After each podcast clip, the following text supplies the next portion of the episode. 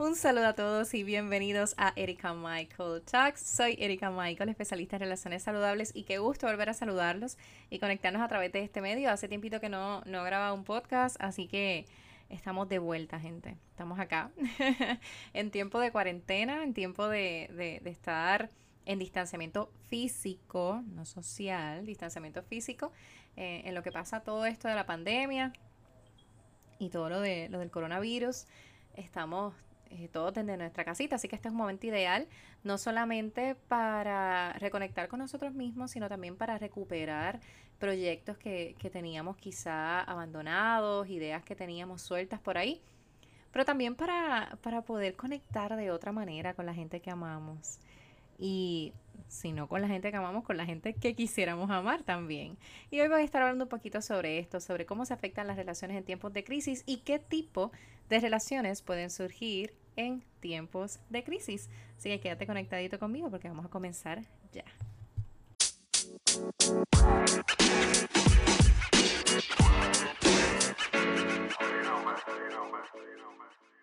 Lo primero que vamos a hablar y lo primero que nos vamos a enfocar es cómo cambian las relaciones en, tiempos de crisis, cómo cambian las relaciones cuando, cuando estamos en situaciones que nos ponen entre la espada y la pared, en situaciones que resaltan y realzan ciertas emociones fuertes y profundas en nosotros.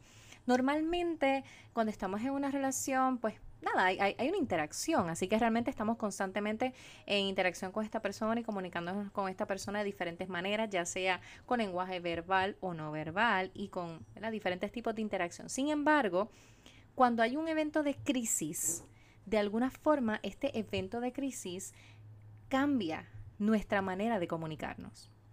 Porque ya nuestro balance o estabilidad emocional que normalmente solemos tener en lo típico, ¿verdad? En el diario vivir, pues se afecta. ¿Por qué? Porque tenemos miedo, porque estamos ansiosos, porque estamos angustiados, porque estamos preocupados, porque no sabemos qué va a ocurrir luego. Así que las relaciones se comienzan a afectar en diferentes ámbitos, pero hoy quiero hablarles sobre estas tres visiones o tres perspectivas de, de las cuales debemos trabajar en las cuales debemos trabajar cuando nos encontramos en este tipo de eventos de crisis. La primera de ellas es con nosotros mismos. Es un, mirar un poco para adentro, mirarnos a nosotros y poder identificar cuáles son esas emociones. Esas emociones son reales. A veces la gente te dice, no, olvídate de eso. No, no, no, realmente son emociones reales que están ahí. Así que tienes esta emoción que es real, que debes identificarla. ¿Para qué? Para poder soltarla. Algo que a mí me funciona mucho es el poder validar mi emoción. O sea, el saber que la emoción está ahí, no la ignoro, sino que la dejo fluir. Tengo ganas de llorar, voy a llorar. Estoy molesta, lo voy a manifestar. Estoy alegre, lo voy a manifestar. Porque es una manera de liberar esta emoción de que siga su curso en mi, en mi organismo, en mi sistema, para entonces poder eh, crear este balance. En segunda medida, vamos a mirar hacia afuera, pero en este caso lo que tenemos más cerca a nosotros. Si nosotros no logramos crear una estabilidad emocional o un balance emocional dentro de este momento de crisis, que no significa que no me voy a sentir angustiada, triste o preocupada, lo que significa es que yo reconozco la emoción y la puedo manejar, la puedo eh, gerenciar, la puedo dirigir. Yo logro encontrar un espacio de calma y un espacio de paz dentro de mí misma o de mí mismo. ¿Para qué? Para que entonces esa misma energía y ese mismo balance yo pueda transmitírselo a mi pareja, a mi familia, a mis amigos o la persona con la cual más cercano o cercana tú estés pasando esta cuarentena, en, en esta crisis. ¿Por qué? Porque esta persona, al igual que tú, tiene muchas emociones también que, que necesita ser manifestada, que, que, necesita ser trabajada.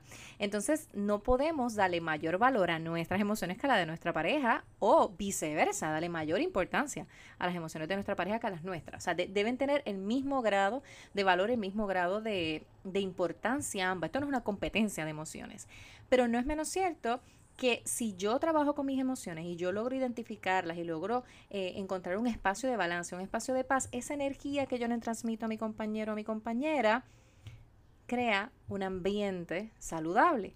¿Para qué? Para que esta persona también pueda liberarse, para que esta persona también pueda expresar su emoción. Hay mucha ansiedad en el ambiente, pero nosotros podemos canalizarla y podemos dirigirla.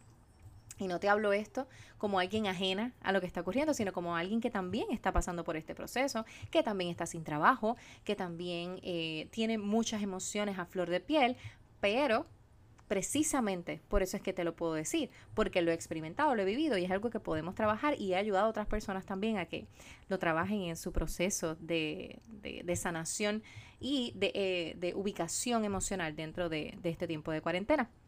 Y en tercer lugar, miramos hacia afuera, pero más a lo lejos. Vemos una situación a nivel global. No somos los únicos que estamos sufriendo con esto. De hecho, te podría asegurar que hay gente que está sufriendo incluso más que nosotros, porque están siendo mucho más afectados por las cosas que están ocurriendo.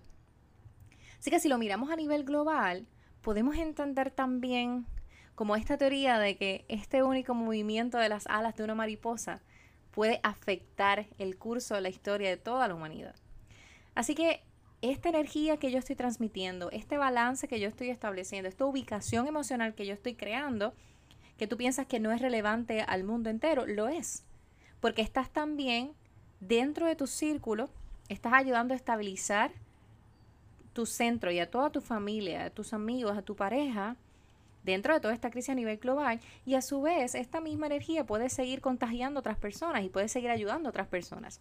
Pero esto tampoco sale por arte de magia, o sea, es algo también intencional, es que tú puedas comunicarte con otras personas, eh, personas como nosotros que tenemos la oportunidad de, de, estar en los medios, estar en las redes, que podamos entonces también utilizar esto para bien, utilizar esto para, para beneficio a otras personas y podamos hablar sobre cómo nos estamos sintiendo, sobre cómo nos podemos sentir, sobre que todos somos seres humanos, todos somos vulnerables ante esto, pero que a pesar de serlo, lo podemos manejar y lo podemos, eh, nos podemos ubicar para crear un orden dentro de toda esta situación. Confiamos que esta situación va a pasar. Eh, hay personas que la van a pasar de manera distinta a otras pero eso no significa que no vaya a pasar. Y en esto es que debemos poner nuestra fe, en esto es que debemos poner nuestra esperanza y en que tenemos la capacidad, gente.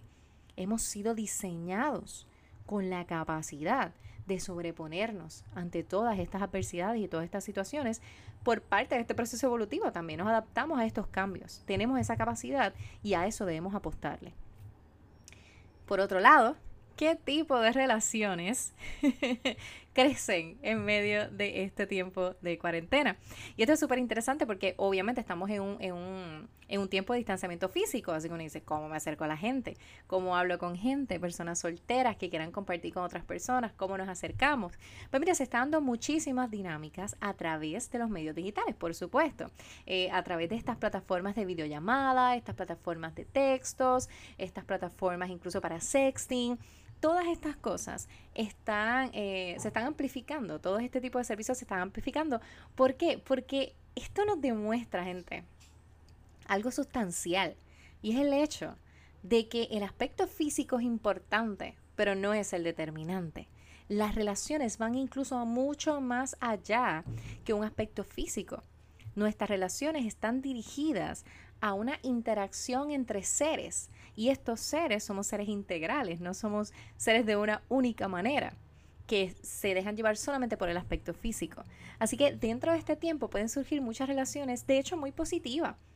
Hay, hay unos memes que dicen eh, que si te escribe en tiempos de, de cuarentena, no le hagas caso porque es que está aburrido o está aburrida. Y pues vamos, que sí, que sí tiene que haber gente que escriba porque está aburrido, pero la realidad es que también está demostrado que en tiempos de crisis, personas con crisis similares o personas que están pasando por los mismos procesos se unifican, pasan juntos el proceso.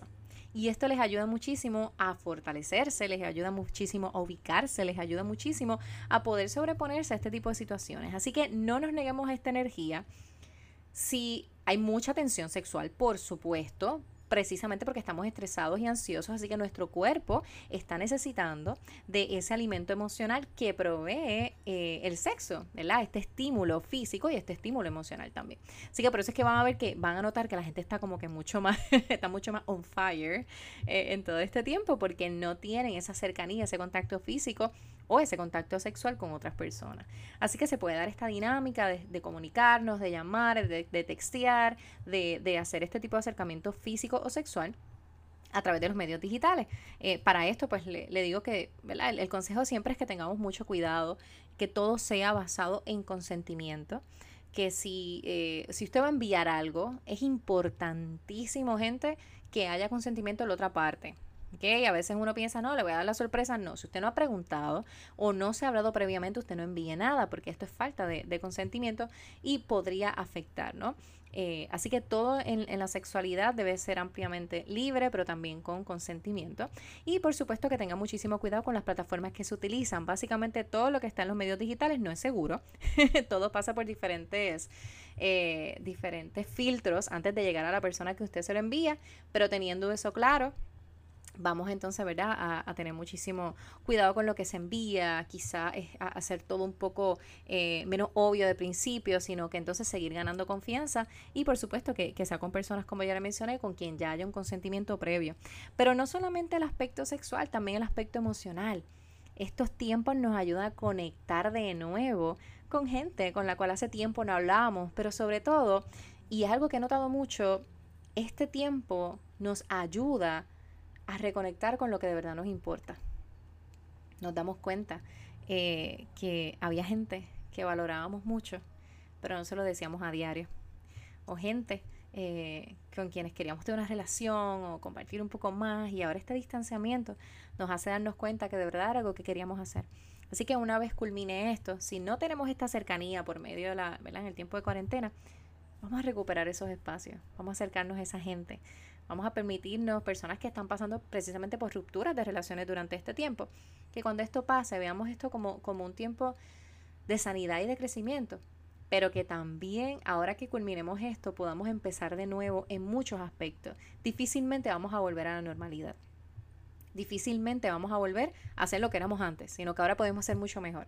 Ahora podemos ser personas nuevas, podemos establecer relaciones nuevas, relaciones diferentes a partir desde ese mismo momento en que podamos salir de nuestras casas, pero todo esto comienza en nuestro corazón desde ya. Así que yo espero que este podcast les ayude no solamente a evaluar en qué etapa de, de, este proceso emocional se encuentran, sino que también puedan valorar lo que están experimentando para que luego cuando salgamos de todo esto podamos establecer relaciones mucho más saludables, mucho más duraderas, con propósito. Y que por supuesto se la puedan disfrutar, que es lo que siempre les digo. Las relaciones hay que disfrutárselas. las, relaciones son precisamente para poder crecer, pero también para disfrutarlas y poder tener esta, esta dinámica de interacción entre ambos que sea saludable para ambos.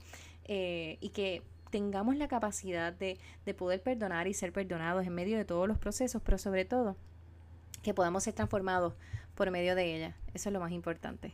Así que nada, chicos, ya saben, síganme en mis redes sociales en Facebook como Erika Michael Blog, en Instagram, Erika Michael 12 y a través del blog tusrelaciones.com. Suscríbete, suscríbete a tu plataforma de podcast favorita para que sigas escuchando más de estos audios. ¿Ok? Un beso para todos.